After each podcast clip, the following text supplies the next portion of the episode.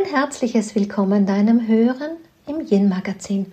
Du hörst mich, Daniela Hutter. Ich bin die Gründerin des Yin-Prinzips und Autorin des gleichnamigen Buches.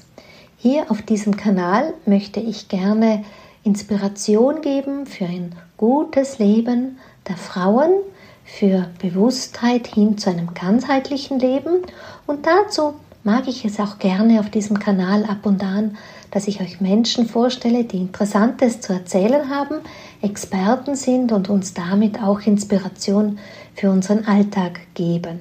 Heute ist Kaya Andrea wieder bei mir in meinem Podcast. Sie war schon mal mir, damals mit ihrem Buch zur Ahnenarbeit und heute ähm, ja eigentlich ein Gespräch so, aber natürlich auch zu ihrem zweiten Buch Spiritual Feminist.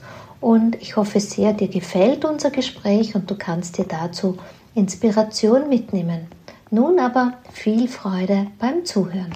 Hallo Kaya, grüß dich. Schön, dass wir eine Zeit finden konnten. Wir haben jetzt ja schon ein bisschen geplaudert. Ich amüsiere mich so ein bisschen im Hintergrund. Dein Outfit und mein Outfit. Ne? Ich sitze mit Wollschalter und du mit dem Kleidchen. Ja. Unsere Wege sind weit auseinander, auch in diesem Bild ein bisschen und doch ganz eng. Ne? Genau. Ja. Ja, ich freue mich sehr, dass wir heute sprechen und uns über die ähm, Entfernung hin wieder zusammenfinden, was wir eigentlich immer seit Jahren schon tun. Ja. Das freut mich sehr. Ich weiß noch über einen unserer ersten Sätze, das war, glaube ich, 2014 oder 15, wie wir kommuniziert haben. Da haben wir fast gleichlautend geschrieben, ich bin schockverliebt. Mhm. Ich weiß nicht, ob du dich erinnerst, aber ich habe. Ja, ich erinnere mich. Und ähm, für alle, die uns jetzt nicht so miteinander noch kennen, das Spannende ist, wir gehen immer schon für die gleichen Themen, aber mit so ähm, auf den ersten Blick für einen Außenstehenden unterschiedlichen Persönlichkeiten, wie wir sie sind. Und das finde ich so das Schöne aus unserem Gespräch für alle, die uns da zuhören und zuschauen, einfach auch ein Bild zu geben, dass zwei Frauen, die auf den ersten Blick, aufs erste Hören unterschiedliche Wege wählen, quasi, vielleicht sogar auch unterschiedliche, ähm, wie sagt man, Leser, Gefolgschaft, Communities haben. Definitiv, da bin ich überzeugt davon. Und trotzdem meinen wir dasselbe und gehen für das Gleiche. Ja. Und das finde ich so schön, weil das ist das, was ich, also ich finde, da sieht man es immer wieder so schön oder da all diejenigen, die zuhören, können es jetzt auch wirklich nochmal erleben im wahrsten Sinne des Wortes. Das ist das, was ich immer meine mit der Solidarität in Sisterhood. Dieses, ich kann den Weg von jemandem anders ehren, der ganz, ganz, ganz anders ist als meiner. Also wirklich du ja auch als die Matriarchin einer großen Familie mit den Kindern und den Enkelkindern, ich als alleinstehende Frau, die, die den Weg geht. Ähm, und es gibt so viele Unterschiede. Und gleichzeitig sind wir ähm, auf der gleichen Mission. Und das immer wieder zu erkennen und wirklich zu merken, uns nicht an den Unterschieden aufzuhalten, weil dann verlieren wir uns, sondern wirklich immer wieder zu sehen, hey, da gibt es was, was, was uns beide und ich glaube auch ganz viele andere verbindet, jenseits von dem, was wir an der Oberfläche sehen, was wirklich ja. entscheidend ist. Genau. Ja. Schön, das, das hast du auch schön gesagt, auch diese Bilder, ne? du bist die Alleinstehende, ich bin die, die ja wirklich für Beziehung und für Partnerschaft und eben die Familie so das Bild nach außen auch zeigt, auch äh, durchaus bewusst. Ähm, aber uns allen geht es um ein neues Frausein. Ja? Genau. Um ein bewussteres Frausein. Ähm, ich mag deine Arbeit sehr. Dein Buch passt halt gut zu meinem Schal, sehe ich auch gerade. Lady in Pink heute irgendwie. Spiritual Feminist. Magst du uns denn ein bisschen deine Kernbotschaft erzählen? Ich würde das irrsinnig gerne in deinen Worten hören, diese Zusammenfassung. Also, was Feminismus ist, das wissen wir, glaube ich, alle mittlerweile. Und warum Spiritual Feminist, also spiritueller Feminismus, weil für mich ist Spiritualität die Basis, wie wir die Welt sehen und wie wir die Welt wahrnehmen. Und wir sind in einer Welt, in der es, glaube ich, wichtig ist, uns zu erinnern, dass es eben auch einen anderen Blick auf die Welt gibt und wie wir uns verorten, also geistig verorten, in Spiritualität verorten. Und in, ich glaube, und das ist meine Erfahrung, wenn wir da nicht auch wieder zurückgehen in eine feministischere Perspektive, die inklusiv ist, die gemeinschaftlich ist, die facettenreicher ist, die uns auch an die große Göttin beispielsweise erinnert, die uns an eine weibliche Repräsentation von Göttlichkeit erinnert, ähm, dann finden wir nicht dahin, wo wir am Ende des Tages hinwollen. Denn Spiritualität ist für mich die Basis des Handelns. Das heißt, ich kann handeln, wie ich möchte, wenn meine geistige Basis nicht verwurzelt ist in, in einer, ich sage jetzt mal, inklusiven, alles einbeziehenden, erdverbundenen Spiritualität, dann wird mein Handeln eben auch nicht in diese Richtung gehen, egal, egal wie sehr ich das möchte, aber es fehlt sozusagen die Basis. Und das ist das, worum es mir geht, uns wirklich auch wieder an die alten Geschichten zu erinnern, uns zurückzuverbinden und das auf moderne Art und Weise in die Welt zu bringen. Genau. Und dann lass uns gleich das Wort Feminismus dazu holen, weil ich kenne aus meiner Arbeit immer wieder diese Frage von Frauen, die relativ neu zu mir kommen, wenn sie sich vielleicht für ein Retreat oder so interessieren und schauen, aber du bist doch keine Feministin. Ja, dann antworte ich meistens mit Nein, weil ich so ahne, was deren Angst im Hintergrund ist oder ihre Widerstand. Aber mein Herz sagt immer, oh ja, bin ich schon. so, deshalb gern zu dir gespielt das Wort Feministin. Also Feminismus bedeutet für mich, ähm, dass ich eine Welt kreiere, in der alle Menschen gleichberechtigt sind, nicht gleich behandelt werden, sondern ihren Bedürfnissen entsprechend behandelt werden und ähm, auch ihren Raum bekommen. Und es geht nicht dabei, und das ist mir ganz wichtig, gegen die Männer, sondern es geht dabei, dass wir für uns alle eine lebenswertere Welt erschaffen. Und Feminismus, da ist das Wort manchmal irreleitend, wenn dieses Bild aufkommt und es geht Mann gegen Frau. Darum geht es nicht, sondern es geht eben auch darum, dass alle Menschen aus diversen Zusammenhängen, was eben auch Frauen einbezieht, ähm, miteinander in ein Zusammenspiel kommen, wo wir wirklich auch die Unterschiedlichkeiten ehren und gemeinsam eine lebenswertere Welt für die nächsten Generationen erschaffen. Das ist für mich Feminismus. Schöner hätte ich es nicht formulieren können.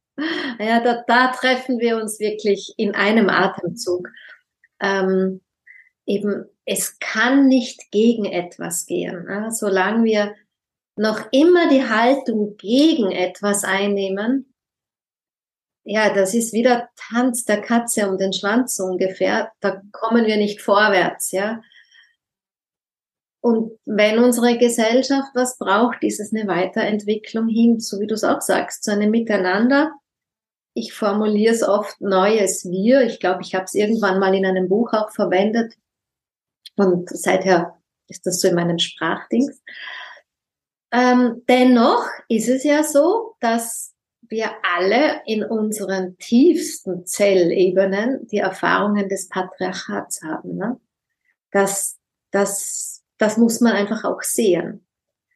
Was sind denn für dich so mh, hm, die schmerzhaftesten oder die die tief prägendsten Muster des Patriarchats, wo wir heute quasi daran arbeiten, dass sich Frauen derer bewusst werden sollen, müssen?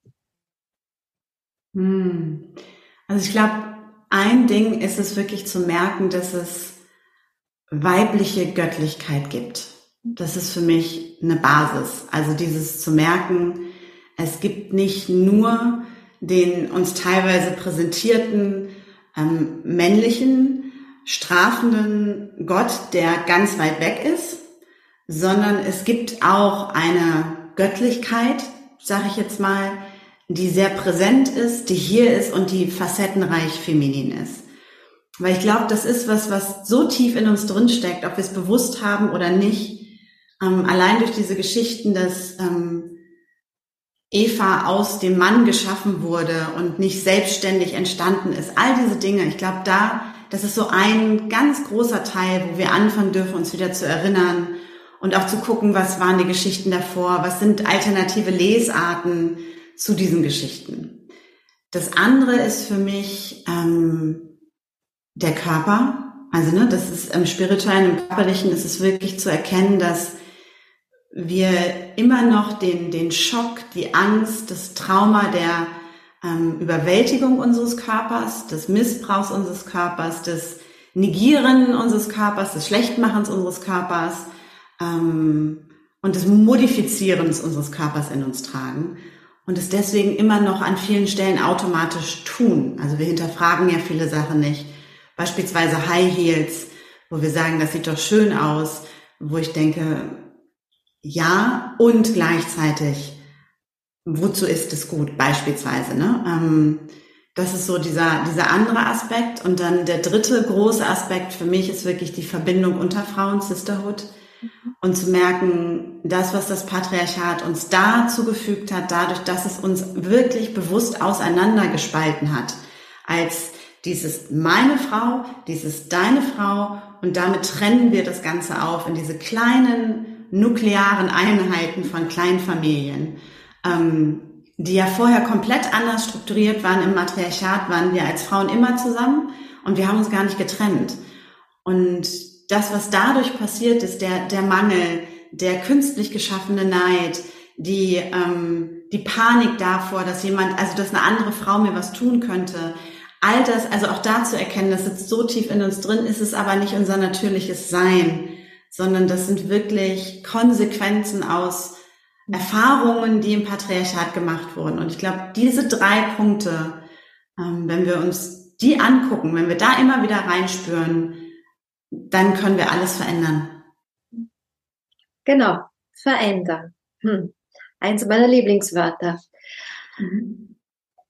Ich weiß ja auch nie genau. Auf der einen Seite bin ich sehr gelassen und auf der anderen Seite bin ich sehr ungeduldig mit den Frauen manchmal, gerade was Veränderung betrifft.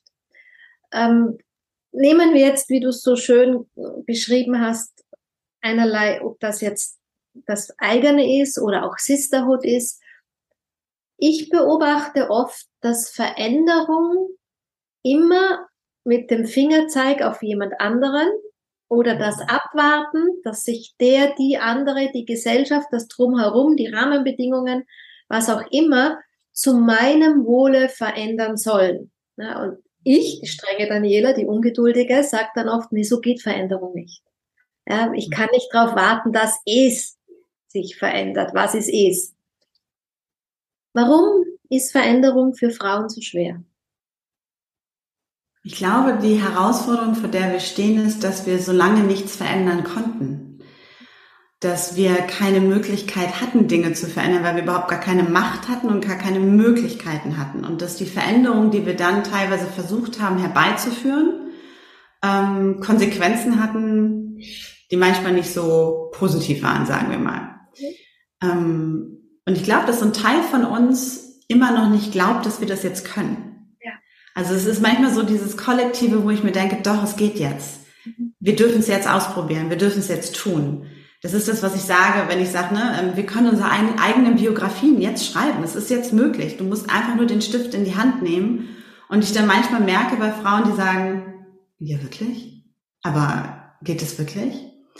Und ich glaube wirklich, dieses zu erkennen, dass wir, dass wir eine Macht haben, die wir jetzt annehmen dürfen, in die wir reingehen dürfen und dass die Konsequenzen nicht mehr die gleichen sind, die es mal gab, Mhm. Und vor allem, dass unser Handeln ähm, viel machtvoller sein kann, als es mal war. Mhm. Und ich glaube, an der Stelle, also so erkläre ich mir das, weil ich da manchmal genauso sitze wie du und davor sitze und mir denke, hallo, was ist da los? Ähm, und das ist so für mich diese, diese Schlussfolgerung auf kollektiver Ebene, dass es einfach wirklich noch mehr Frauen braucht, die als Vorbild, als ähm, Role Model ähm, als sozusagen praktische Verkörperung vorangehen, damit das ganze Kollektiv aufwacht und merkt, krass, es geht. Ja. Ja, da stimme ich dir auch zu. Ich, da, mir, während ich dir zugehört habe, fiel mir ein Gespräch ein von einem meiner Retreats, wo ich Frauen, eine, also wo ich mit den Frauen drüber beim Essen so ein bisschen philosophierte, wie könnte es denn sein? Und eines meiner Lieblingsbeispiele ist immer ähm, Frauen im Business, ja, also Frauen in Firmen. Wie können wir uns supporten? Wie kann eine ältere Frau eine jüngere Frau supporten? Weil in Wirklichkeit ist das neues Großmutter sein, ja, dass ich nicht mehr die Kinder hüte von meiner eigenen Linie, sondern dass ich vielleicht in der Firma, dass wir uns so zusammentun, ähm, als dass eine ältere Frau, die keine kleinen Kinder mehr zu Hause hat, auf die Arbeitszeiten der jüngeren Frau Rücksicht nimmt, die noch Kinder in Schule und Ferienzeiten managen muss. Oder Frauen, wenn sie ihre Blutungen haben, dass sie da vielleicht zwei Tage zu Hause bleiben können. Solche Modelle diskutiere ich gern durch. Und dann kriege ich jedes Mal von Frauen den Schwall zurück. Aber ich habe das auch nicht gehabt. Ja, ich will jetzt mein Alter genießen. Ich möchte jetzt nicht äh, in Ferienzeiten Urlaub machen müssen, nur damit eine andere. Oder auch, naja, aber wie ist denn das, wenn jetzt da eine zwei Tage frei kriegt für ihre Menstruation? Wenn eine andere das gar nicht braucht, dann will das ja jede haben, dann, will, dann wird das System wieder auch. Also so diese Mechanismen. Hm. Wo ich mir denke, also, ich glaube, was wir erkennen müssen als Frauen, ist, dass es nicht um uns geht. Das ist ja das, worüber wir beide auch immer wieder reden, dass wir manchmal denken, Mensch, und mir geht es nicht schnell genug hier, ich schaffe nicht das, was ich schaffen will, in Anführungsstrichen. Und ähm, zu merken, das, was ich tue, tue ich nicht für mich, ich tue das für diejenigen, die nach mir kommen. Und das ist eben auch das, wenn ich älter werde als gute Großmutter, auch wenn ich keine physischen Kinder habe, also wirklich auch zu merken, es ist eine kollektive Rolle, die ich auch einnehmen kann. Und wir müssen aufhören, in diesem Individualismus zu denken und zu denken, es würde um uns gehen zu verstehen, dass wenn für alle gesorgt ist, ich bin alle, mhm. dann ist auch für mich gesorgt. Und das ist, glaube ich, die größte Lüge, die uns das Patriarchat aufgetischt hat. Das ist äh, die, die kraftvollste, das, das, das stärkste Narrativ sozusagen, was da ist, dass wir immer noch glauben, es geht um mich. Und damit schaffen wir es gar nicht mehr in Gemeinschaft zu gehen. Überleg dir mal nächste Woche, würden alle Frauen einen Tag streiken, auf der ganzen Welt. Die Weltordnung würde sich in einem Moment verändern, sofort, weil wir erkennen würden, wie viel Macht wir eigentlich haben. Mhm. Das, der, der, der, ja, den größten, wie sagt man das immer, ähm, das größte Ding, was wir uns selber zufügen sozusagen, ist, dass wir nicht in Gemeinschaft gehen. Ja. Ich, das ist so, also wenn du das sagst, ne, mit diesem Beispiel, ich breche mir doch keinen Zacken aus der Krone, es macht doch mein Leben nicht anders, wenn, wenn du für Menstruation gerade zwei Tage zu Hause bleibst. Also es macht doch mein Leben nicht schlechter, wenn ich dir meine Weisheit weitergebe. Ich verliere doch gar nichts dadurch. Aber dieses, nee, also wenn die jetzt keine, also wenn ich keine Gurke auf dem Butterbrot kriege, dann darf die auch keine Gurke aufs Butterbrot kriegen. Mein Butterbrot wird dafür durch nicht besser. Mhm. Also das wirklich so zu merken, wir sind da in was gefangen, was mein Leben verändert sich dadurch nicht. Wir, wir dürfen den anderen das gönnen und wir müssen den anderen das gönnen. Sonst werden wir nichts verändern. Ich, in meiner Sprache heißt das ja oft Yang-Dilemma. Ne? Frauen, die im Yang-Dilemma gefangen sind. Ähm, du verwendest das Wort Patriarchat dafür. Im Prinzip meinen wir wiederum das Gleiche. Ja, sie leben schneller, weiter, höher. Wer ist Sieger? Am Ende ist Siegerkonzept ist auch ein Wettbewerbsaspekt, mhm. ja. Und dann sind wir schon wieder in der Konkurrenz. Und die gleichen sagen, ja, aber wir sind doch jetzt in der Zeit der neuen erwachenden Weiblichkeit und da gibt es keine Konkurrenz mehr. Und da fehlt so sehr das Bewusstsein, was es wirklich im Alltag heißt.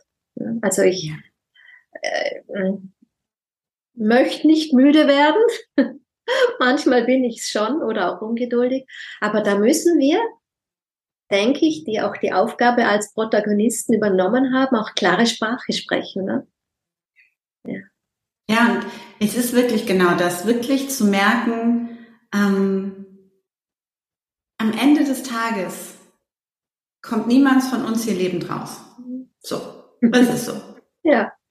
Und ich kann aber entscheiden, was ich hinterlasse.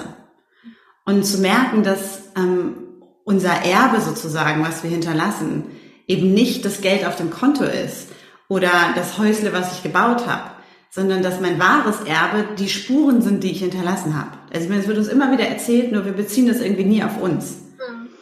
Und, und wirklich zu merken, jede von uns hat eine Verantwortung. Exakt. Und damit ist jede von uns die Antwort auf etwas. Und ja. wir entscheiden uns, was wir für eine Antwort sind. Und wirklich zu begreifen, also auch dieses Young-Dilemma, ne? Das ist so, wenn ich nur an mich denke, dann denke ich aber eben auch nicht an irgendjemand, der nach mir kommt. Aber ich möchte nicht, dass sozusagen meine Enkeltöchter da sitzen und sagen, boah, wenn ihr damals das und das gemacht hättet, dann sondern ich möchte, dass die da sitzen, so wie wir uns die Frauen angucken, die für das Wahlrecht gekämpft haben, was für uns selbstverständlich ist mittlerweile. Da möchte ich sein. Ja, genau. Ich, ich formuliere ja oft, weil ich bin ja die, die so pragmatisch ist, ne? so von den Bergen. ich suche immer nach Beispielen, um es den Menschen da draußen zu verdeutlichen. Und ich ähm, habe irgendwann mal dieses schöne Bild selber gelesen und formuliere es seither oft nach. Ähm, die Vision ist eigentlich etwas, was aus der Zukunft zu uns spricht. Ja. Und damit, wenn wir von Zukunft sprechen, ich schreibe auch oft von der Ahnin, die ich ja sein möchte. Und ich habe ja das Glück, ich habe ja schon meine Enkelkinder, also ich sehe ja schon, dass ich Ahnin bin. Also auch zu meinen Kindern natürlich, aber die Zukunft ist mit diesen kleinen Zwergen noch mal viel ähm, größer geworden, der Blick in die Zukunft.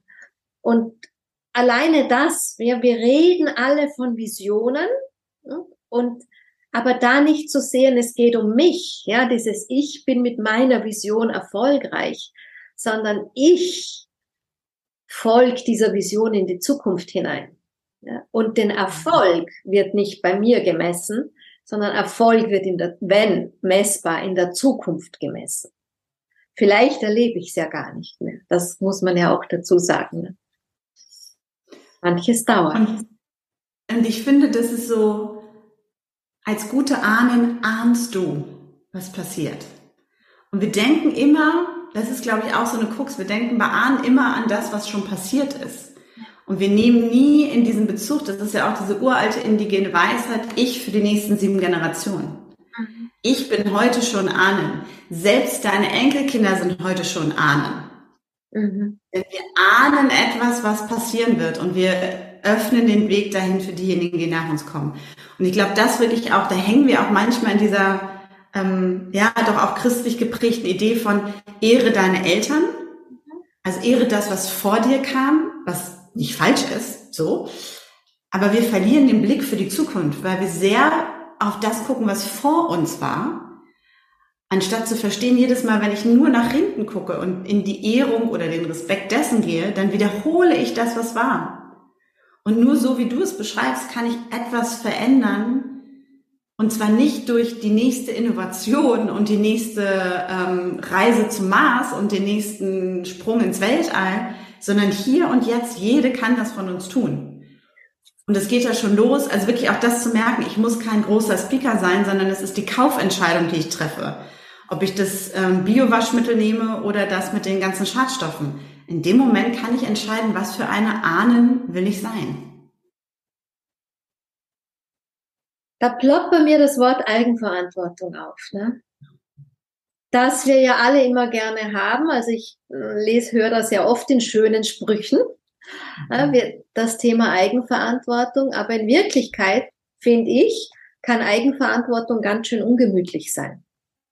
Ja, und mhm. diese Ungemütlichkeit erkenne ich dann oder sehe ich, beobachte ich schon auch oft als einer der Hindernisse für viele äh, Frauen, da echt ihren Hintern hochzukriegen.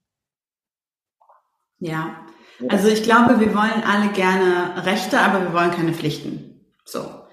Wir wollen alle Möglichkeiten, aber wir möchten nicht dafür sorgen, dass es die gibt. Und wir sind in dieser ja, Konsumentenhaltung an vielen Stellen angekommen, weil es auch so vermittelt wird. Ne? Also ähm, was ich will, das kann ich bekommen. Verantwortung ist immer eine Antwort und das ist immer eine Frage, auf die ich etwas antworte. Und ähm, nicht umsonst habe ich das erste Buch Du bist die Antwort auf deine Fragen genannt. Das ist eben die Eigenverantwortung. Ne? Welche Frage, was möchte ich? Ich kann die Antwort darauf sein. Und ich glaube, es ist einfach auch so eine, manchmal habe ich das Gefühl, es ist eine Selbstsabotage, mhm. die dahinter steht, ähm, weil ich doch lieber in der klagenden Position bleiben möchte, weil es einfacher sich anfühlt, mich über Dinge zu beschweren, die nicht so sind, wie ich sie will, anstatt in die schöpferische Haltung zu gehen und zu merken, gut, da sind Dinge, die ich nicht will, ich kann anfangen mitzugestalten und es bedeutet gleichzeitig nicht, und ich glaube, das ist wichtig, dass die Welt sich nach mir dreht, sondern dass ich Teil der Welt werde und sie aktiv mitgestalte. Es bedeutet nicht, dass ich sofort all das bekomme, was ich will, sondern dass ich etwas hineingebe und dann etwas für mich dabei herauskommt, was auch immer es sein mag. Also es ist ja ein Geben und ein Nehmen. Und unbequem bedeutet nicht schlecht. Also ich glaube, das haben wir auch total verlernt. Ne? Also wir haben ja gerade darüber gesprochen mit, mit deinem Urlaub, wo du sagst, ja, und dann sitze ich da und dann muss ich die Zeit aushalten und dann mache ich das. Bis es zum Beispiel das nächste Essen gibt, bis es den nächsten Input gibt. Und das ist Disziplin und das ist im ersten Moment unbequem, weil wir es anders kennen. Ähm, das heißt nicht, dass unbequem schlecht ist. Wir sind in so einer Mentalität angekommen, es muss sich alles irgendwie wie Zuckerwatte und Feenstaub und Einhornpups anfühlen. Und alles, was nicht so ist, nee, das ist nicht gut. Und das ist für mich spirituelles Bypassing. Das ist für mich, wir blenden eine Realität aus. Wir sind nicht auf der Erde, damit es bequem ist. Niemand hat uns irgendwo irgendwann, also ich kann mich nicht daran erinnern, dass mir irgendjemand mal gesagt wird, das ist hier, ne, das ist jetzt hier ein Wellness-Aufenthalt. Aber wir tun ganz oft so, als ob das so sein müsste. Und ich glaube, das ist wirklich auch so ein Problem. Das denke ich ist auch so ein Thema in unserer Bubble, also zumindest in der ich mich manchmal erlebe, gerade bei ähm, in der Spiritualität, gerade auch als es die ganzen Veranstaltungen noch gab. Du sagst gerade Spiritual Bypassing. Ähm, ich sage immer wieder gern Spielen für Erwachsene dazu. Mhm. Wenn sie, wenn wir, ähm, also mir ging es oft so auf Veranstaltungen, bist in einem Raum, du, du, du machst einen Kreis, du trinkst miteinander Kakao, du ähm, legst die Karten, du wedelst mit den Düften, was weiß denn ich. Also so. Und dann ist eine Pause gewesen und du gehst aus dem Raum raus und die nächste lässt dir die Tür auf die Nase fallen. Ja, oder du gehst auf die Toilette und die Toilette ist verdreckt vor, vor dir. Da denke ich mir immer, ja, wir spielen für Erwachsene da drin, aber wir, wir kommen gemeinsam ins richtige Leben. Und das ist schon so auch ein bisschen was, was ich einfach im Alltag bei den Menschen, ich will es ja nicht immer nur auf die Frauen beziehen, aber auch wenn wir viel für die gehen, einfach so erlebe. Ja, also so diese, wie du sagst, alles wird in Watte gebackt. Weh, es fühlt sich nicht nach Watte an. Und, aber dann diese Bereitschaft eben, es doch zu fühlen oder auch daraus aus diesem, aus diesem Spiel für Erwachsene, Ritualen und Einhornbubs und Feenstaub, ja, und das im richtigen Leben auszuhalten. Da muss es doch auch einen Grund dafür geben, warum das so schwierig ist. Und wir nicht nur auf den Finger, mit dem Finger zeigen, ne? damit auch mhm. wir dieses Verstehen unterstützen. Also wenn ich zurückgucke beispielsweise, aber ich komme natürlich auch aus einem Hintergrund, der immer schon war, ich war immer schon anders. Also für mich war das Anderssein ähm, sozusagen die, die Basis. Meine Mutter war immer schon anders, weil die spirituell war, in einer Zeit, wo das noch ganz merkwürdig war und so. Ne? Ähm, aber ich habe immer gemerkt, dass es das also es gibt so einen Aspekt, glaube ich, bei uns Frauen, wir wollen dazu gehören, wir wollen geliebt werden, weil es für uns überlebenswichtig war, dass wir geliebt werden und angenommen werden. Und gleichzeitig haben wir gelernt, wir werden nur geliebt, oder angenommen oder akzeptiert, wenn wir uns selber verlassen. Ja. Weil wir nie gut so sind, wie wir sind. Das ist ja ganz tief drin in uns verankert. Wir haben ja, wenn wir jetzt nur mal 200 Jahre zurückgucken, wie viele Frauen haben Teile ihrer Persönlichkeit aufgegeben in dem Moment, in dem sie in die Ehe gehen mussten, in dem sie Kinder kriegen mussten, wenn sie vielleicht nicht wollten, indem sie ähm, auf Veranstaltungen mussten, wo sie nicht hin, was auch immer es war, ne, umziehen müssen, diese Patrilokalität, also dieses ähm, ihre Familie verlassen mussten, obwohl sie es vielleicht gar nicht wollten, weil das einfach so gemacht wurde und der Hof des Vaters erhalten werden musste, da da da da da. Das heißt, wir sind es so sehr gewohnt, ähm, unsere Bedürfnisse zu negieren. Wir gehen also in diesen Raum das ist so ein bisschen wie das Bällebad bei Ikea, spielen so ein bisschen rum, freuen uns. Und dann kommt der Moment, dass das real werden könnte.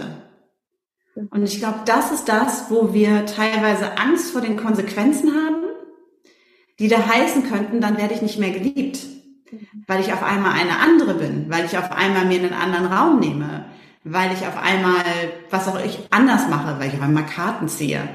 Und dann kriegt das jemand mit was auch immer es sein mag. Nur ich glaube, es ist wichtig zu erkennen, dass wir, wenn wir uns nicht so verkörpern, mhm. wir eh nie geliebt worden sind, weil wir uns nie so gezeigt haben, wie wir wirklich sind. Mhm. Und an der Stelle sehe ich ganz oft was, was hängen, auch wenn ich bei den Frauen, mit denen ich zusammen bin, ne, dieses, was mache ich denn, wenn mein Partner? Ich weiß nicht, wie ich das meine, in meiner Partnerschaft erklären soll. Ich habe Angst, dass der mich verlässt. So, am Ende sind es häufiger die Frauen sagen, ich gehe, interessanterweise, wenn sie dann sich aufmachen.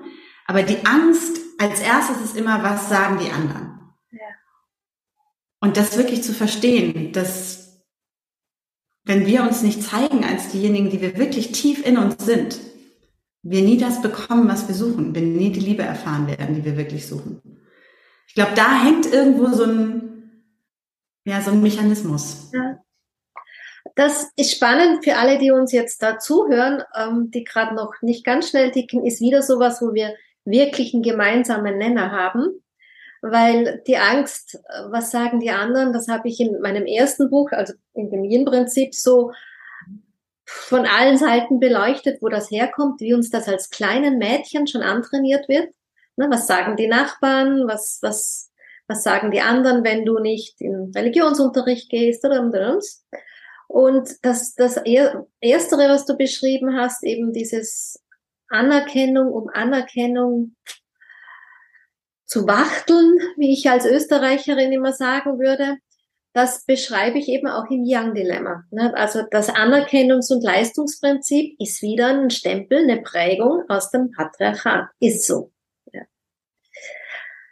Gut. Es ist halt, solange wir versuchen, die braven Mädchen zu sein, kommen wir nirgendwo hin. Mhm. Und nicht brav bedeutet ja nicht, ähm, sie zerstört oder sie tut allen anderen weh oder sie zieht in den Krieg. Das nicht brav bedeutet für mich, ich gehe für mich.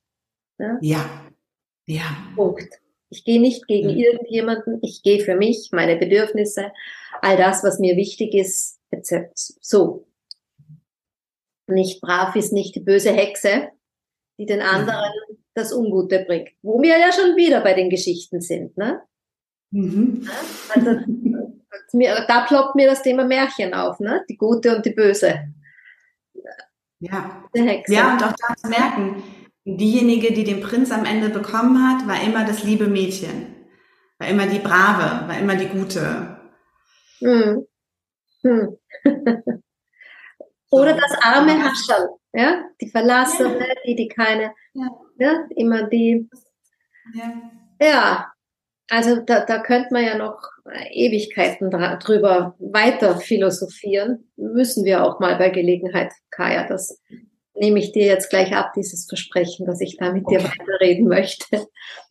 Ähm, mhm. so gegen Ende unseres Gespräches, was sind denn deine Tipps ganz praktisch? Ich weiß, du hast im Buch einige ähm, einiges angeleitet, aber für die, die jetzt ein Buch noch nicht haben, die ähm, vielleicht nicht die großen Leserinnen sind, das soll es ja auch noch geben, sowas.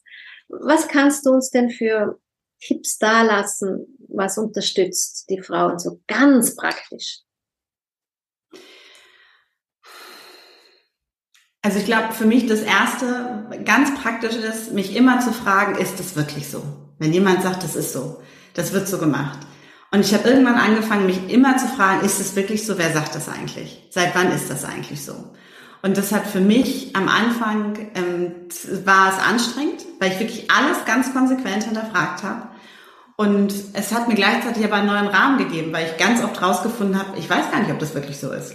Ich weiß gar nicht, wer das gesagt hat. Und warum muss ich das dann machen? So, also für all die Dinge, die wir im Leben automatisch tun, ist das so eine Frage, die, die man mitgeben. Ne? Also sozusagen Mütter machen, Frauen sind, ähm, wir als Frauen sollen. Ist das wirklich so? Stimmt das? Das ist so eine Geschichte. Und das andere, was, was mir wirklich ähm, immer wieder auch geholfen hat, ist anderen Frauen Komplimente machen permanent, die ganze Zeit, all das, wo ich was Positives finde, sehe, höre über eine Frau, das sofort weiterzugeben, weil es mein, meine Programmierung komplett verändert hat. Also auch diese, diese Ahnenprogrammierung, diese alte Programmierung verändert hat und meine Verbindung zu Frauen komplett verändert hat. Und das kann auch sein, dass ich in der Bahn stehe mhm. ähm, und jemand sehe, der tolle Schuhe anhat. Das ist jetzt kein tiefes Kompliment, aber es ist so, dass ich gesagt habe, oh, ich, ich mag die Schuhe, die sind großartig. Und auf einmal lächelt die andere Frau, ich lächle, wir haben eine Verbindung, die es vorher nicht gab und die nimmt es mit in den Tag und verändert dadurch. Also das war sowas, wo ich gemerkt habe, mein Blick auf Frauen hat sich komplett geändert dadurch. Schön, sehr schön. Mhm. Ich überlege gerade, gibt es noch irgendwie, das sind so diese ganz kleinen Dinge, also wirklich auch zu merken, es braucht nicht immer riesige Sprünge, sondern es sind diese kleinen Dinge, die wir im Alltag einfließen lassen, die ganz viel verändern können. Ja, da könnte ich schon wieder streng werden, weil ich meine Ausredenfrauen, äh, das ist, das ist halt das, mein Dilemma an so vielen Jahren, wenn du fast 20 Jahre coacht und Frauen begleitest etc., dann habe ich halt schon ein großes Gepäck damit, wie sie auch ausreden, die sich dann zufrieden geben mit den Kleinigkeiten. Ja?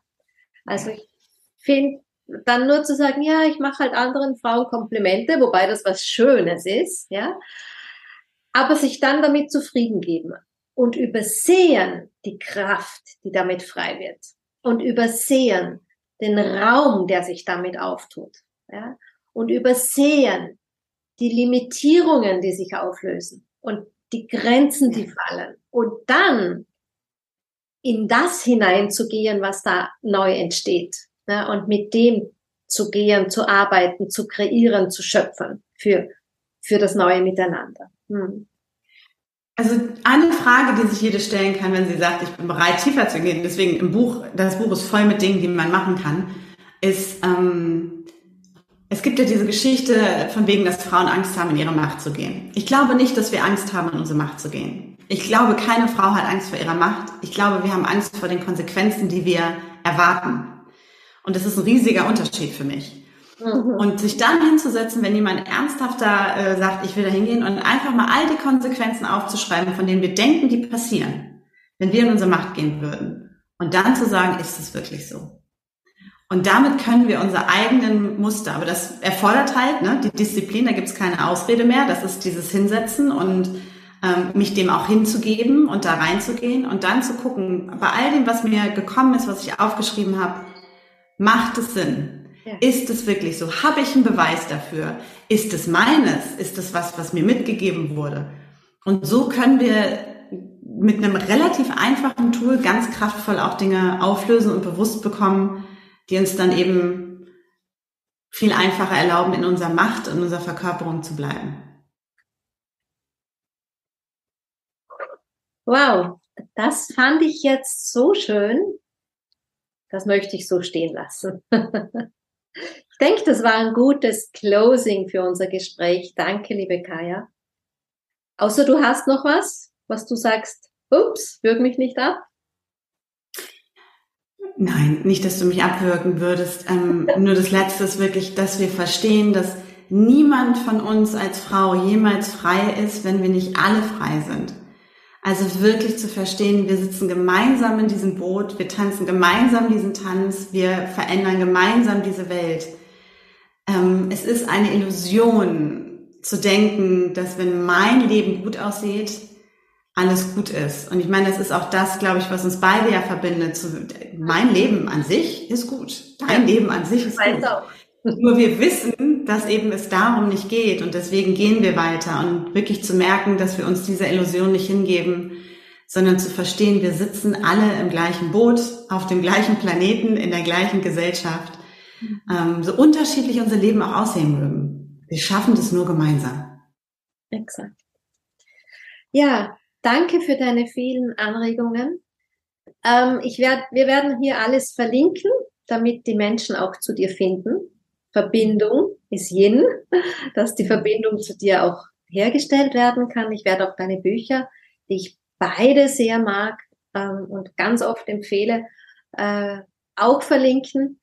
Also an uns soll es nicht liegen, dass die Frauen nicht losmarschieren können. Danke dir, Kaya, für deine Zeit und danke für unser Gespräch. Ich danke dir, liebe Daniela.